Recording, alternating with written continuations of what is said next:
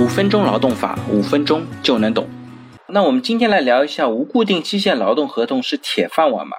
很多人都以为啊，签了无固定期限劳动合同呢，就相当于有了铁饭碗，签了这个合同呢，就相当于穿了黄马褂，公司呢也没办法解雇自己。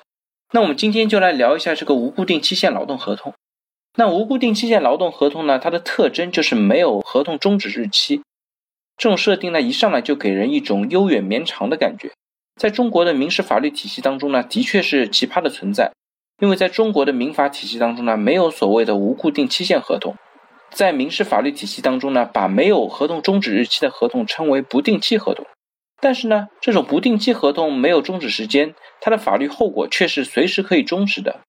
但是呢，劳动法当中的无固定期限合同却不是这样。根据劳动合同法的设计，只要企业不倒闭，无固定期限劳动合同的终止条件呢，就仅剩下劳动者死亡或者退休。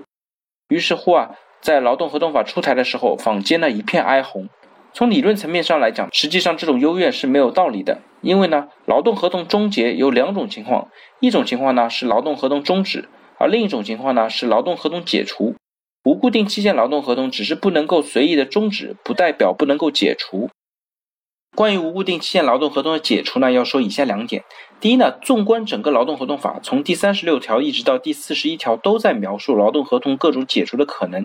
一共规定了林林总总的二十种原因。其中呢，劳动者意志占主导的原因有八种，用人单位主导意志的有十二种。这些原因呢，和是不是签订无固定期限劳动合同是没有区别的，只要符合法律规定的解除劳动合同的事由。是不是签订了无固定期限劳动合同都是没有影响的？也就是说，即使签订了无固定期限劳动合同，公司还是有二十种原因可以解除劳动合同。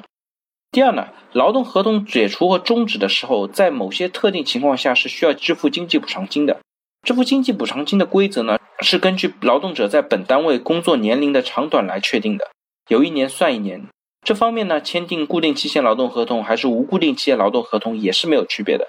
所以呢，总结下来，固定期限劳动合同和无固定期限劳动合同的差别呢，只有一项，那就是少了一个劳动合同到期终止。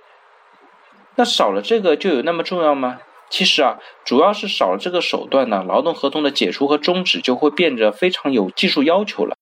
因为中国劳动法律体系关于劳动合同解除争议的处理当中呢，就解除劳动合同的事由是需要通过用人单位举证的。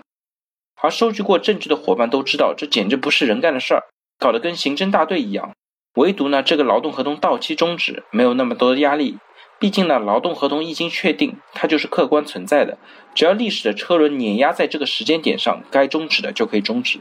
而且呢，这个节点只要公司愿意，理论上当天都可以通知终止。当然呢，市场的选择的结果呢，就是二零零八年之前，劳动合同大多都签一年。因为签了太长也没有必要，企业没有道理给自己挖个套签太长的合同。到了二零零八年劳动合同法出台以后，它的立法目的呢是维持和谐稳定的劳动关系，所以呢，劳动合同法通过强制的方式，让更多的劳动者来享受到无固定期限劳动合同的普惠。而且呢，除上海之外的全国大部分地方，对于劳动者订立第二次劳动合同之后，只要没有劳动合同法第三十九条、第四十条情形，就可以获得要求签订无固定期限劳动合同的权利。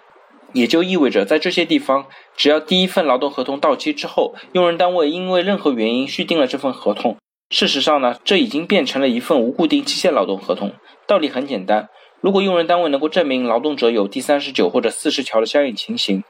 那不管你是不是无固定期限劳动合同，都可以解除合同，而且第三十九条的情形都可以不用支付经济补偿金。所以总结来说，无固定期限劳动合同呢是谈不上是铁饭碗，不管是用人单位还是个人，该签就签吧。反正无固定期限劳动合同更多是给劳动者一个长期的雇佣承诺，只要你不犯错，你还有利用的价值，只要公司不垮，公司还是会一直和你在一起的。好了，大家如果对我今天的话题有任何的问题或者建议，非常欢迎在我的音频下方留言，也非常欢迎将我的音频转发给有需要的朋友，也许真的可以帮助到他。那我们下一期再见。